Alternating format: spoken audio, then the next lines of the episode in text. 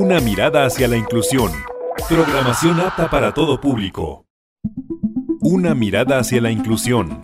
Para construir una sociedad incluyente, demos una mirada hacia la inclusión. Radio Imer, la voz de Balún Canán, una emisora perteneciente al Instituto Mexicano de la Radio, presenta Una mirada hacia la inclusión. Un programa para sensibilizar a la sociedad sobre la no discriminación hacia personas con discapacidad. Conduce Lucy Martínez.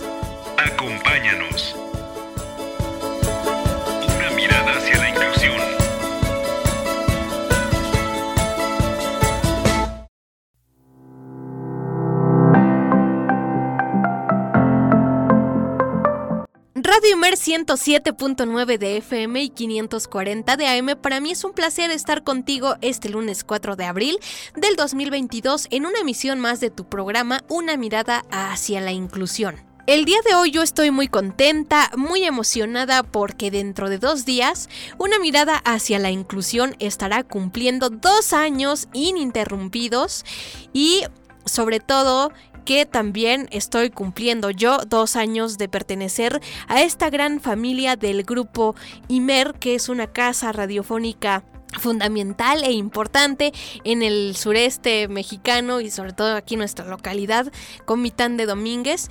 Y quiero extender mi agradecimiento a todos los invitados que han estado con nosotros a lo largo de estas emisiones, pero sobre todo a ti, agradecerte por tu preferencia, por tu sintonía cada lunes de 3 a 4 de la tarde o por tu escucha eh, ya en nuestro programa en formato de podcast. Y agradecer también a los directivos de Radio Imer y a la gerencia de Radio Mercomitán, eh, como es la licenciada Leonor Gómez, pues por confiar en mí y en las habilidades que tenemos para sacar adelante este programa tan, tan bonito y que además también me ha permitido ir evolucionando en este tema de la locución y la comunicación. Porque no solo te traigo temas de inclusión de personas con discapacidad, sino que también ya hemos ido conociendo pues eh, temas sobre mujeres, sobre derechos de las infancias, como es lo que vamos a ver el día de hoy, eh, sobre personas con discapacidad en grupos indígenas, sobre los adultos mayores y que son grupos que son considerados como vulnerables. Entonces, pues vamos a seguir compartiendo estos temas y además de, compartirte o de traerte el arte que hacen las personas con discapacidad como es la música, como es la poesía, también vamos a, a ir incluyendo en los demás programas. Entonces, es todo un abanico de cosas que tenemos aquí preparadas para ti en el IMER. Así que pues ya sin más vamos a dar inicio al programa del día de hoy y vamos a hablar sobre los derechos de las infancias. Y ya tenemos en espera a la licenciada Tania Ramírez desde Ciudad de México y ya vamos a, conocer su cargo que tiene ella en Redim en la entrevista. Así que acompáñame con la entrevista y también vamos a tener, como lo hemos venido haciendo en lunes anteriores, música hecha por personas con discapacidad. Esto es una mirada hacia la inclusión y acompáñame a la entrevista.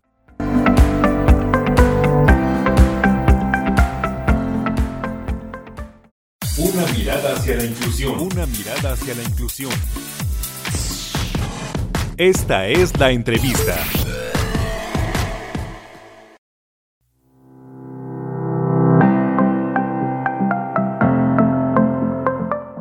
De una mirada hacia la inclusión, estamos en nuestro primer bloque y el día de hoy vamos a hablar de un tema fundamental como son los derechos de las infancias. Y para ello me complace en presentar a la maestra Tania Ramírez Hernández. Ella es directora ejecutiva de la Red por los Derechos de la Infancia en México, Redim. Pues nos da muchísimo gusto que esté una personalidad tan distinguida aquí en las cabinas de Radimer, la voz de Balún Canán. Licenciada, muy buenas tardes. Muy buenas tardes, el gusto es mío de poder estar con la audiencia de IMER y sobre todo hablando de, derechos y de inclusión. Por supuesto, licenciado, y sobre todo que eh, los, eh, los niños, pues la verdad es que son un grupo vulnerable e indefenso y muchas veces vulneramos sin querer estos derechos tan importantes, pero para saber cuáles son estos derechos, licenciada, que son fundamentales y esenciales de la niñez. Pues eh, es importante decir primero que niñas, niños, adolescentes son titulares de derechos. Eso puede parecer una verdad de perogrullo, pero en realidad la mayor parte de los problemas que viven niñas, niños, adolescentes está precisamente ahí, en no reconocerles como titulares de derechos. ¿Y qué quiere decir eso? Que niñas, niños, adolescentes tienen absolutamente todos los derechos que tienen también las personas adultas.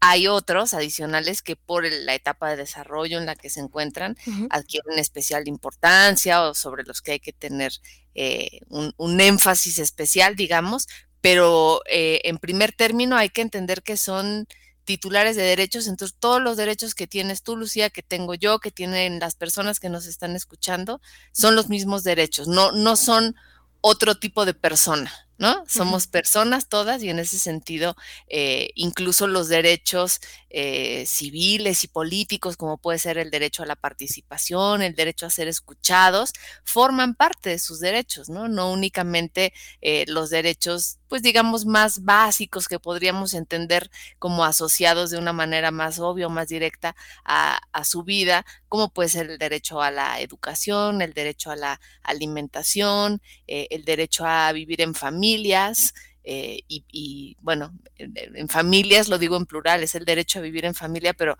las, las familias sabemos que son diversas, como diversas son las personas, entonces eh, el derecho también a, vivir en familias es uno de, de sus derechos consagrados. Em, por ejemplo, cuando hablamos de cuestiones que afectan a nuestro planeta, las preocupaciones que existen ahora y son muy presentes en niñas, niños, adolescentes sobre cambio climático, eh, el estado de salud, digámoslo, de nuestro planeta, etcétera. Eh, esto también quiere decir el derecho a un medio ambiente sano, ¿no? Y niñas, niños, adolescentes también tienen ese derecho como, como el resto de las personas, ¿no? Entonces, creo que lo que te diría es que eh, la, digamos, la, forma en la que se conciben, en la que se, se reconocen y se escriben incluso el primer documento en el que quedan inscritos los derechos de niñas, niños, adolescentes, es eh, en la Convención sobre los Derechos del Niño, que así se llama porque además quedó en inglés, ¿no? Como child, entonces ahí eh, digamos que hay que hacer nosotras en, español el énfasis a que son los derechos de los niños y las niñas, ¿no es cierto? Claro. Eh, y en esta convención es donde se establecen pues una, eh, una serie de derechos estandarizados, descritos y puestos ante la atención pública, eh, sobre todo en lo que tiene que ver con lo relativo con la vida, la salud, la educación, el juego también, eh, el derecho a la vida familiar, como ya decíamos, el derecho a ser protegidos de la violencia, que ahí hay mucho, mucho más que decir. Y podríamos también entender que hay eh, un par de derechos paraguas o de derechos llave que resultan eh, clave y, que son fundamentales para que ellas y ellos puedan ver garantizados sus derechos, que son el derecho a la igualdad eh, y el derecho también a la no discriminación. Claro, y son derechos fundamentales y claro, ya nos, nos comentó aquí la maestra, pues la importancia que tiene cada uno de, de, estos y el cumplimiento. Y aquí vamos a ver a continuación esta pregunta que nos dice, ¿cómo podemos garantizar el cumplimiento de los derechos del niño? Porque, bueno, sabemos que hay ciertas comunidades, eh, ciertos lugares que, bueno, dicen, pues los derechos del niño, pues eh, no le toman mucho interés. Entonces, eh, sí es importante que escuchemos estos temas y por eso trajimos a una invitada, como lo estamos haciendo el día de hoy. Sí, eh, fíjate, Lucía y auditorio, que eh, esta convención es eh, uno de los digamos, de las distintas convenciones internacionales, es decir, de las que nuestro país forma parte, eh, que se estableció en 1989, la Convención de los Derechos del Niño, y eh, organiza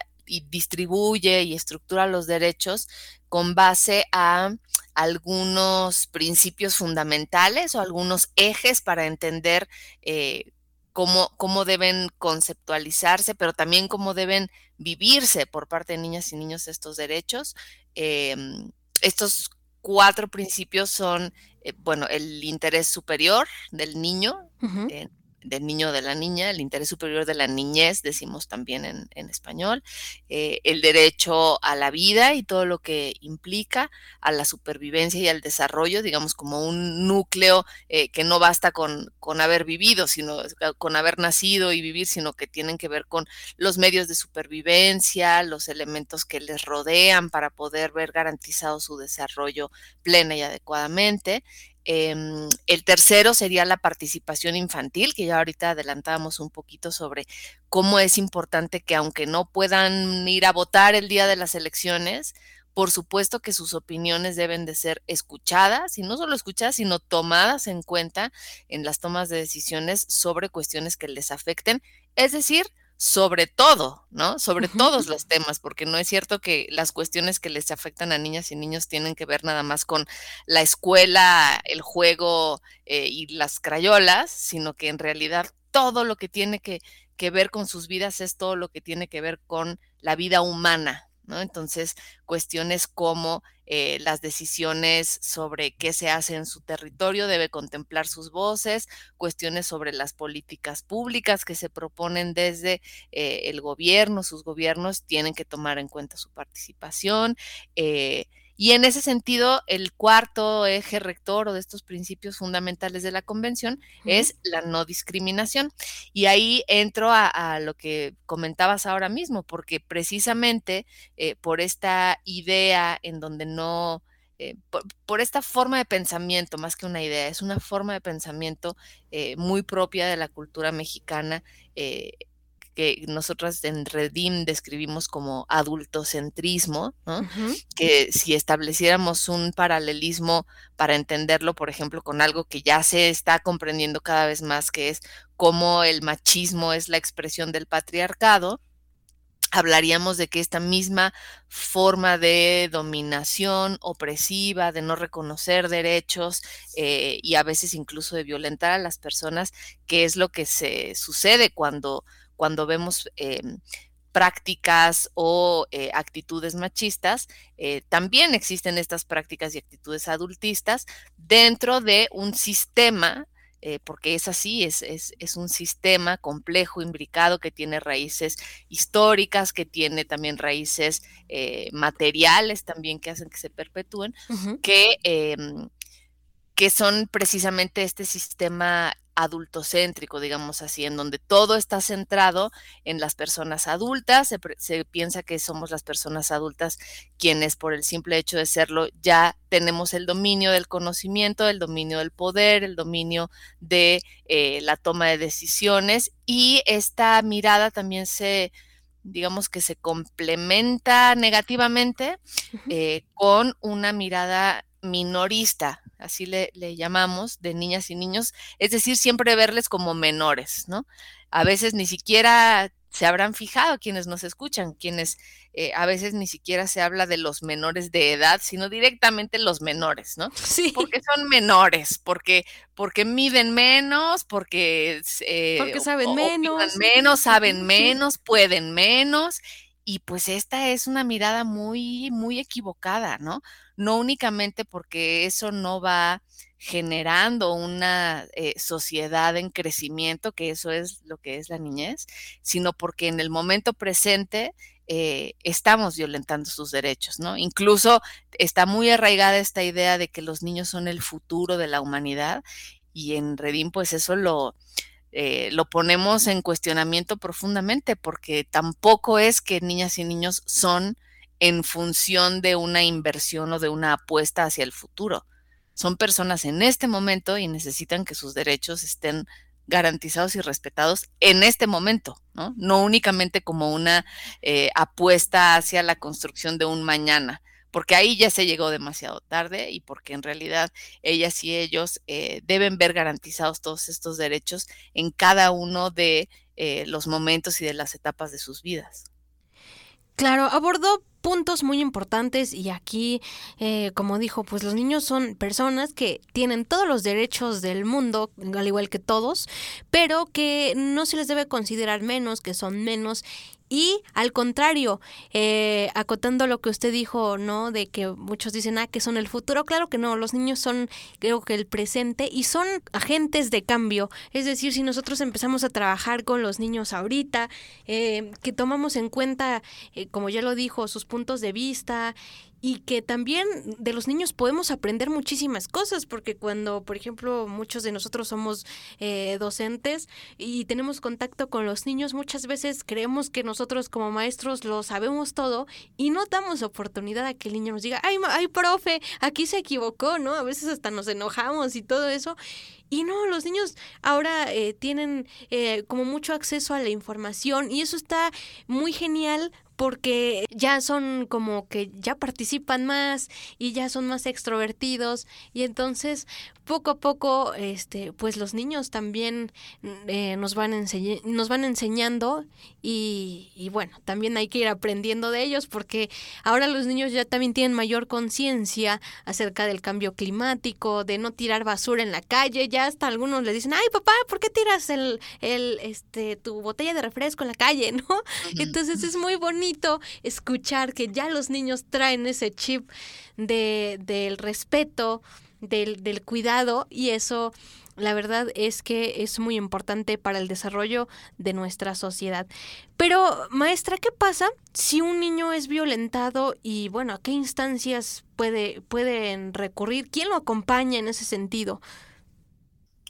Sí, muy importante, eh, porque además me parece que en un país como el nuestro, en donde la violencia está instalada en el espacio público, en el espacio escolar, en el espacio familiar, en las relaciones interpersonales, en las respuestas por parte del Estado hacia la crisis de inseguridad. Es decir, la violencia está regada por todo el territorio y está también sembrada en la subjetividad de niñas y niños. Eh, y es eh, algo que está muy presente pero pese a que está muy presente, todavía no hemos avanzado, digamos, en una conversación y en una conceptualización pública desde la sociedad hacia qué quiere decir esa violencia, ¿no? Por supuesto que hay un nivel en el que la violencia directa o la violencia física eh, afecta particularmente a, niñas y niños, ¿no? Eh, algunos de los temas que les preocupan mucho y en Redim eh, tenemos un grupo de participación con niños y niñas en donde hemos escuchado que que algunos de los temas que más les preocupan tienen que ver con la violencia, también entendida en sus múltiples, múltiples expresiones, ¿no? Pero entendida a veces como el maltrato físico, como el castigo corporal, como el bullying cuando se vive, digamos, entre pares en las escuelas, etcétera. Eh, y estas son unas, una forma de violencia que quizás sea más fácil de ver. Pero hay también otra, otras formas y otros niveles de violencia eh, que es importante tener en cuenta porque esto también marca pautas de a dónde puede dirigirse un niño o una niña, ¿no?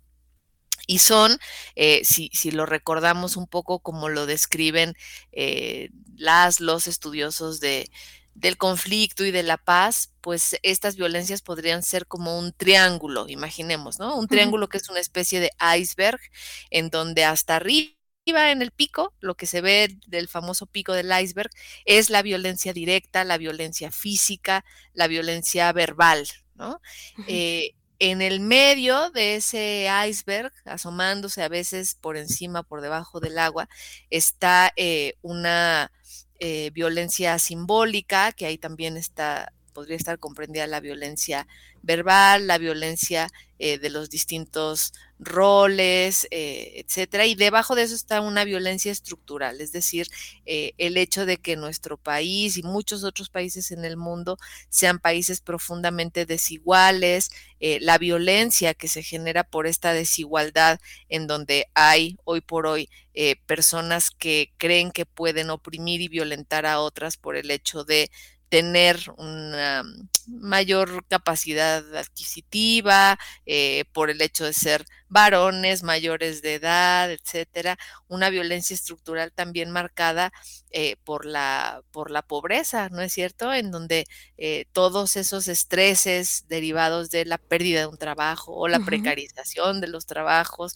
o ahora por el COVID, ¿no? Las muchas personas que perdieron pues a un miembro de la familia o que las personas que siguen haciéndose cargo del sustento perdieron sus trabajos o vieron disminuidos sus ingresos, pues esa esa pobreza cuando se vive en un país como el nuestro, en donde hoy por hoy no están garantizados los derechos para toda la población, como pueden ser el derecho a la alimentación, a la vivienda, etcétera, eh, pues hacen que, que, las personas y que las familias tengan que enfrentarse a situaciones em, estresantes, radicales, eh, a veces incluso peligrosas o incluso en actividades delincuenciales que hacen que estas formas de violencia se vayan complejizando, ¿no es cierto? Entonces, eh, sí, también eh, vivir pobreza, vivir los efectos de la marginalidad, los efectos de la desigualdad, eh, son también otras formas de, de violencia.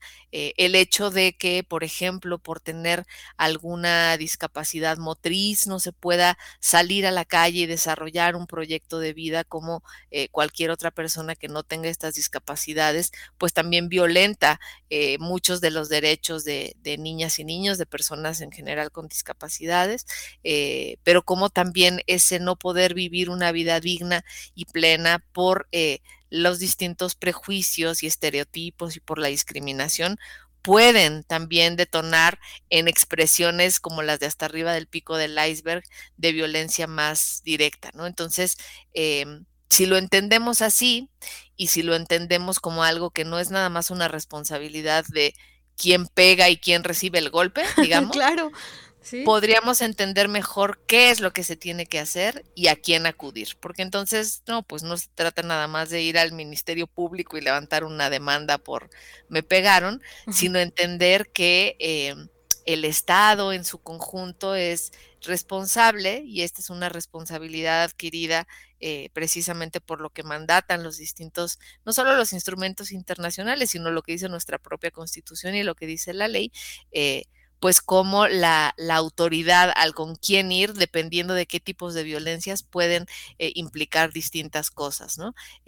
a mí me, me, gusta mucho y tuve en algún momento la oportunidad de trabajar en el CONAPRED, y ahí es una de las instancias en donde niñas y niños pueden acercarse en caso de que hayan sido discriminados en sus escuelas, en sus entornos, en sus trabajos. Estas son también eh, expresiones de eh, violaciones a sus derechos humanos y el derecho a la no discriminación, pues ahí hay una institución.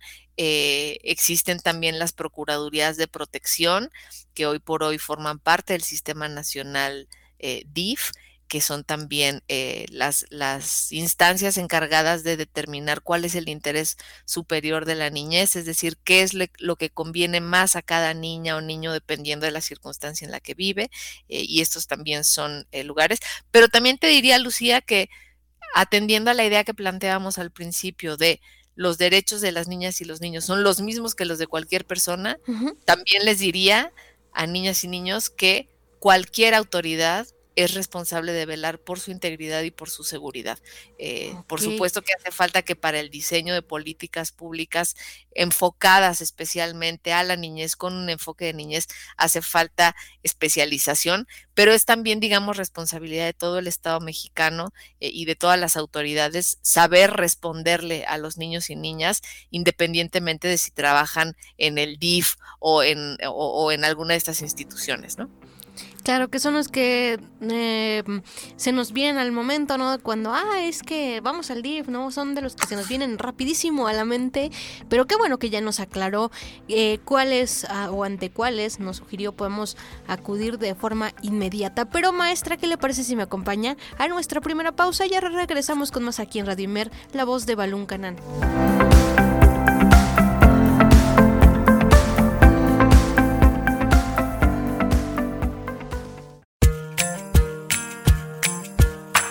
Las personas con discapacidad tienen derecho a la igualdad de oportunidades y a la inclusión social. Una mirada hacia la inclusión. Continuamos.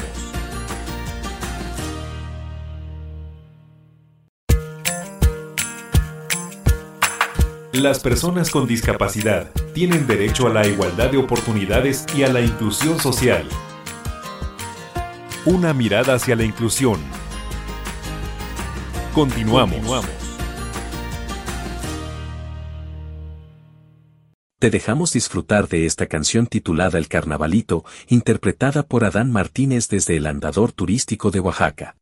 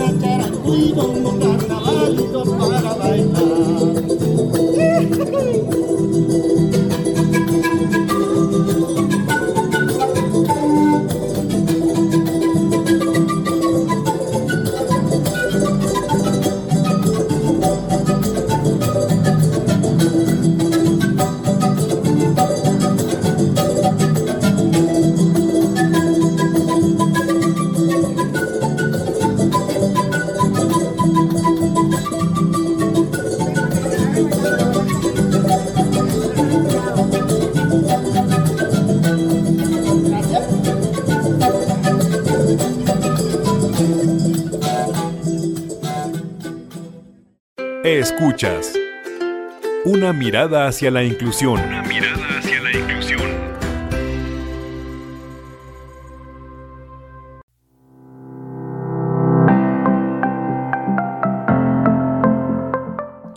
Aquí en una mirada hacia la inclusión después de haber escuchado pues esta melodía como fue el carnavalito. Y bueno, pues continuamos platicando con la maestra Tania Ramírez, directora ejecutiva de Redim, Hablando sobre los derechos de las infancias y ya en el bloque pasado, escuchamos muchas de las muchas de las interrogantes que nosotros nos hemos venido planteando como sociedad, cómo podemos responder o cómo podemos formar a los niños como agente de cambio de nuestro presente en la sociedad.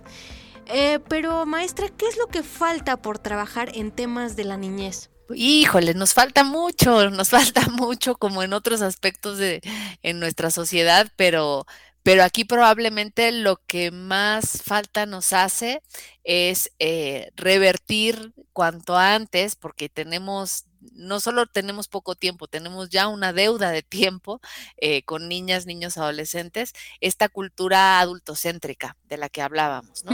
Hace mucha falta que desmontemos pronto la idea de que eh, a los niños eh, una nalgada a tiempo o la letra con sangre entra, por seguir hablando de las violencias y estas ideas que a veces se tienen en, las familias, incluso en las escuelas, ¿no? Eh, hay que, eh, nosotros en Redim hicimos una evaluación, digamos, un balance anual de cómo cerró el 2021 para niñas y niños y pues tuvimos que eh, nombrarlo directamente como discriminación y violencia en contra de la niñez, ¿no? Durante este año de, pandemia o de sindemia, como se conoce hace falta avanzar en este momento, digamos, por actualizar esta pregunta que me haces, nos hace falta avanzar en términos de salud para el país, en em, vacunación contra enfermedades del esquema básico. Hay que recordar que venimos de una pandemia y muchos de los esfuerzos de vacunación se fueron en atender a esta, lo cual es eh, pues, comprensible y, y y correcto, pero digamos que estamos corriendo un riesgo si niñas y niños, eh, si cayó la vacunación contra enfermedades del esquema básico en niñas, niños adolescentes. Eh, también observamos la falta de abasto de medicamentos contra el cáncer. Este también es uno de los temas pendientes. Y, por supuesto, la vacunación contra el COVID de niñas y niños, que hoy por hoy sigue siendo un tema pendiente. Las personas mayores de edad ya tuvimos nuestra segunda, tercera vacuna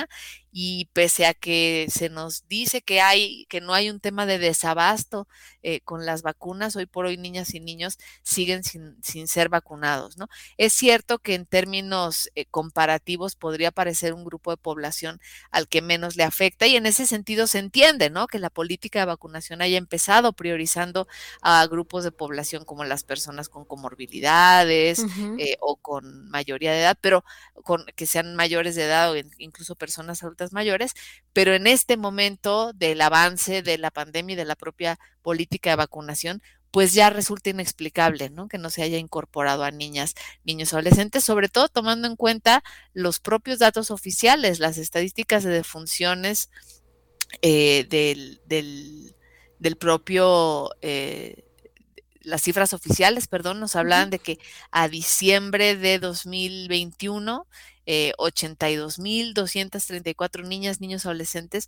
habían sido infectadas ya por COVID. Entonces, aunque les pegue menos, les está pegando efectivamente. Eh, y más o menos alrededor de un millar también ya habrían perdido la vida por, por este asunto. Es cierto que en una pandemia hay otros números que quizá nos impresionan más, pero nos parece que por respeto a este cerca de un millar de niñas y niños que han perdido también la vida eh, por motivo del COVID, se tiene que avanzar prontamente en su vacunación. Además, también porque hay eh, determinadas condiciones de salud o, condiciones a veces también eh, médicas, algunas de ellas discapacitantes, en donde se hace todavía más, más urgente que niñas y niños, no nada más de 15 para arriba, sino adolescentes y niñas, niños por debajo de esa edad, ya vayan eh, ya vayan siendo también eh, vacunados, ¿no? Claro, y garantizar este derecho que del cual platicaba usted hace rato, ¿no? Como es el derecho a la vida y mire qué pasa, que no hay abasto eh, contra, contra el cáncer, por ejemplo, que no se les ha vacunado contra el COVID. Y bueno, pues eh, ahí los niños van a la escuela y también tienen contacto con los maestros. Y bueno, se, se hace una cadenita porque también los niños pueden llevar la infección a casa y pues uno nunca sabe qué tal y la otra persona no está vacunado. Entonces, es, es una una cadena que se va acumulando y que desafortunadamente termina en cifras súper, súper trágicas. Y bueno, sí, ya escuchamos que hay mucho por qué trabajar en temas de la, la niñez y como platicábamos con la experta, con una de nuestras especialistas la vez pasada, cuando hablábamos sobre personas con discapacidad en grupos indígenas, decía, bueno, es que ya casi llegamos al 2030 y la agenda, pues creo que creo que no va ni a la mitad. Entonces, pues no sé, tendremos que extender un poquito más esta agenda para que podamos ir trabajando en base a ello y seguir, pues como lo comentó usted, realizando reformas eh, y actividades de manera pública para que pues a los niños les vaya mejor en estas situaciones. Pero, maestra, en los medios de comunicación, ¿Cómo podemos incluir a los niños en los contenidos? Porque pues la mayoría de los contenidos están hechos para jóvenes, para personas eh, pues ya adultas. Bueno, ¿y qué pasa con los niños? Sí, muy importante. Los medios de comunicación también son eh, un espacio por el que cada vez más eh, niñas, niños, adolescentes mediatizan su conocimiento del mundo, pero que también pueden y deben ser un medio para expresarle al resto de la sociedad cuáles son sus miradas, sus preocupaciones, sus propuestas, etcétera. Eh, hay muchas cosas que, suceden en los medios y ahí es muy interesante el monitoreo que se va haciendo de, eh, qué tipo de contenidos consumen niñas y niños. Eh, hay una responsabilidad y en ese sentido también las los muy importantes Em, defensorías de los derechos de las audiencias, por ejemplo, eh, están cada vez más al pendiente de cuáles son eh, los derechos de niñas y niños, ¿no? Entonces ahí hay un primer nivel de trabajo importante que las defensorías de la audiencia eh, incorporen en sus conocimientos y en, todo su em, amplio abanico de personas en las cuales tienen que pensar, pues por supuesto en niñas y niños, entendiendo que ellas y ellos son diversos, ¿no? No nada más pensarles como eh, niñas y niños y puntos, sino recordando que hay niñez con discapacidad, niñez indígena, niñez trans, por ejemplo. Estuvimos en estos días recordando el Día Internacional de la Visibilidad Trans, eh, la diferencia que existe entre las niñas, las adolescentes y los niños y adolescentes varones, en fin, recordando esa, esa diversidad. Pero hay también otro deber muy importante en los medios de comunicación que está en eh, no violentar y no revictimizar a niñas y niños, por ejemplo, cuando se exponen sus casos en los noticiarios o a veces en campañas pues no solo campañas comerciales, sino también campañas publicitarias, eh, perdón, campañas políticas de los partidos políticos.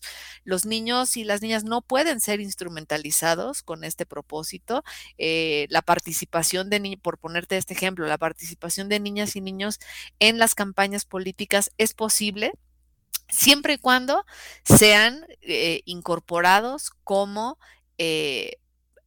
sujetos que están pensando, hablando y promoviendo sus propios derechos. Es decir, se vale darle voz a la niñez para hablar de sus derechos en las campañas políticas. Sí, no se vale utilizarlos para cantar canciones o vestirlos con determinada eh, indumentaria indígena, etcétera, para, para fines políticos. No, eso no se vale. ¿Qué otra cosa no se vale? Eh, seguir profundizando en los estereotipos de género que existen todavía y que desde la primera infancia se van inculcando en, nuestras mentes y en nuestras prácticas sociales, ¿no? Entonces, eh, pues ya me parece que estamos en, en una era muy superada en donde se exprese a los niños vestidos de azul, las niñas de rosa, los niños siempre teniendo eh, tareas de aventura, ciencia, riesgo y las niñas dedicadas en el mejor de los casos a la contemplación de la naturaleza, a la poesía, no que tengan absolutamente nada de malo esto, pero sabemos que hoy por hoy es importante ir avanzando hacia mostrar niñas y adolescentes que tengan actividades e inclinaciones hacia eh, la ciencia, la ingeniería, la tecnología, etcétera. Entonces, estos estereotipos también tienen que irse abandonando en la niñez y también el estereotipo de pensar que la niñez es única y homogénea, ¿no? Volver a esto que decíamos de darle vista a las distintas formas de ser niñez, ¿no? Niñez con discapacidades, niñez indígena, eh, niñez y diversidad sexual, niñez diversa como diversa es la humanidad. Eso se tiene que expresar por medio de los medios de comunicación eh, siempre, no solamente en contenidos hacia la niñez, sino los contenidos hacia toda la sociedad. Sí, muy importante lo que, lo que nos dijo maestra y pues ya nos queda muy claro qué es lo que nosotros como medios podemos hacer y pues dejar que los niños se expresen en programas, en, en programas de radio, por ejemplo, en programas de televisión que sean hechos por niños y para niños y pues eso sería muy bonito poder escuchar un, programa de ese tipo porque regularmente pues son las personas grandes quienes conducen el programa pero hay niños que tienen una habilidad enorme para, para expresarse, entonces creo que debemos buscarlos y darles esa oportunidad. Eh, por, por otro lado, maestra, eh, ¿Qué podemos hacer cuando un niño es discriminado? Digo, sé que ya tocamos un poquito de eso en el bloque anterior, pero pues eh, creo que tenemos que recalcar mucho esta situación porque a veces son discriminados por, por su color de piel, por su discapacidad, por su origen étnico, por muchas cosas. Sí, primero lo que tenemos que hacer y en un espacio como este es, es muy eh, positivo e importante colocarlo, es recordar que eh, la discriminación es algo que puede suceder tanto por personas en lo particular como por eh, autoridades o instituciones. ¿A qué me refiero? Puede haber de pronto una discriminación entre eh, al interior de una familia o en una colonia en donde pues voluntariamente o también involuntariamente eh, no se les da voz ni voto, ni se les hace participar, ni se les toma en cuenta, eh, se les relega, por ejemplo, de los repartos, de las decisiones, de las convocatorias, esa es una forma de, discriminación también, o puede haber otro tipo de discriminaciones, pues no sé, quizá las que nos ha tocado ver también más son aquellas que suceden en las escuelas, por ejemplo, ¿no? Sí. Eh, una escuela que, que no eh, esté adaptada y que no esté en disposición de adaptar sus condiciones, sus metodologías, sus infraestructuras cuando hay algún niño o niña con alguna discapacidad eh, o al interior de las escuelas, por ejemplo, que se le diga a los niños que ellos deben ir con el pelo corto y las niñas deben ir con el pelo largo, pues ya hay afortunadamente incluso eh, muchas resoluciones por parte de los consejos, tanto el nacional como los consejos estatales eh, de, eh, que están dedicados a, combatir la discriminación, pues resoluciones en el sentido que dicen que no puede haber un reglamento escolar que esté por encima de lo que mandata la Constitución y entonces no, la igualdad es un principio que deben de vivir y proteger, vivir niñas y niños y proteger todas las escuelas. entonces, lo que se puede hacer está en dos niveles. Por un lado, en el cambio cultural que debemos de tener las personas, las familias, las comunidades escolares, la sociedad toda, con lo que ya hablábamos de medios de comunicación, acostumbrarnos a pedirles su opinión a cada rato, aunque, aunque resulte una tarea que no estamos muy acostumbradas a hacer, pues sí, pedirles su opinión, recordarles que tienen un, un margen de acción y de decisión todo el tiempo e irles acompañando en ejercer ese margen de decisión y de acción, porque eso también es ir construyendo una ciudadanía progresivamente, ¿no? ¿Y qué se puede hacer en el caso de que ya haya un acto de eh, violación a su derecho eh, a, la, a, la, no discriminación o alguna violación a sus derechos humanos? Eh, pues ahí están las instituciones, las, las comisiones de derechos humanos, tanto a nivel nacional como las locales, tienen personas personal dedicado y especializado y en muchos casos incluso metodologías para poder escuchar una queja de un niño o niña que quiera quejarse, eh, pues incluso de, sus propios pares en la escuela, en su entorno, en su familia, etcétera, se puede y, y se debe.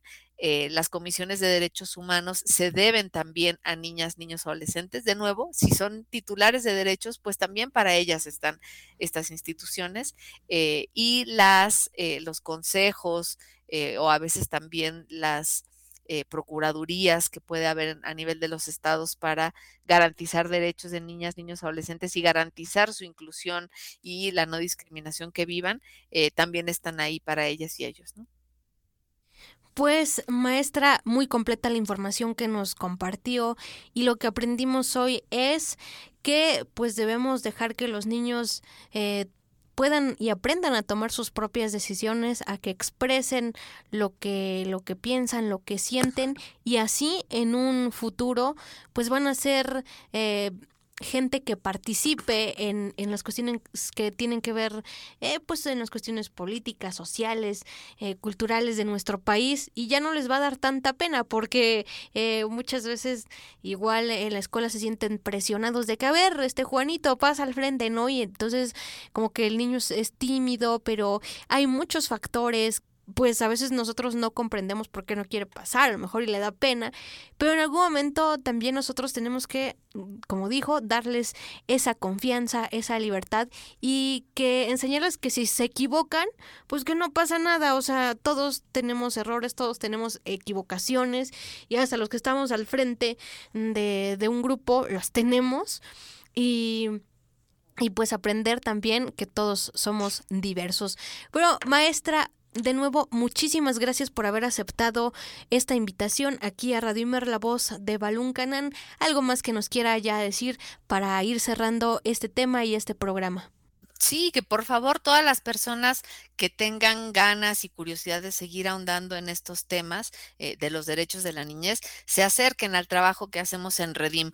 Eh, Redim es una red de organizaciones, más de 75 organizaciones asociadas apostando por un trabajo en red, en donde las hay dedicadas a distintos temas, a la educación, a la participación por vida de las y los niños, que tiene que ver con sus derechos. Entonces, eh, acérquense, Derechos Infancia México, eh, nuestras redes sociales, nuestra página, eh, que, que, recuerden que estamos ahí también en un trabajo muy consistente, muy dedicado. Eh, no, no lucrativo ni con ningún otro interés más que el de generarle un país más digno a nuestra niñez y a nuestra adolescencia en, en México, eh, que se acerquen a los trabajos que hacemos, porque hay un montón de materiales súper bonitos además sobre estas preguntas que se debe estar haciendo la gente que nos escucha. Ajá, ¿y cómo le hago? ¿No? ¿Con qué se come esto de los derechos de niñas y niños? Pues bueno, acérquense porque hemos desarrollado en estos más de 20 años muchas metodologías, muchos materiales que les pueden ayudar en esta eh, bonita tarea compartida que es la de cambiar eh, eh, la cultura mexicana hacia una cultura que reconozca los derechos de la niñez. Excelente, pues eh, como dicen muchos expertos, ir cambiando paradigmas. Así que le mandamos un abrazo muy afectuoso hasta Ciudad de México desde Radimer Comitán y pues muchas gracias de nuevo. Muchísimas gracias a ustedes por el espacio. Un gusto. Yo me despido de ti, nos vemos el próximo lunes en punto de las 3 de la tarde aquí en Radimer, la voz de Balón Canán y en una mirada hacia la inclusión agradezco a Gerencia General a la licenciada Leonor Gómez Barreiro, en producción al licenciado Carlos Mora y yo te dejo con lo mejor de la barra programática del IMER. Hasta la próxima.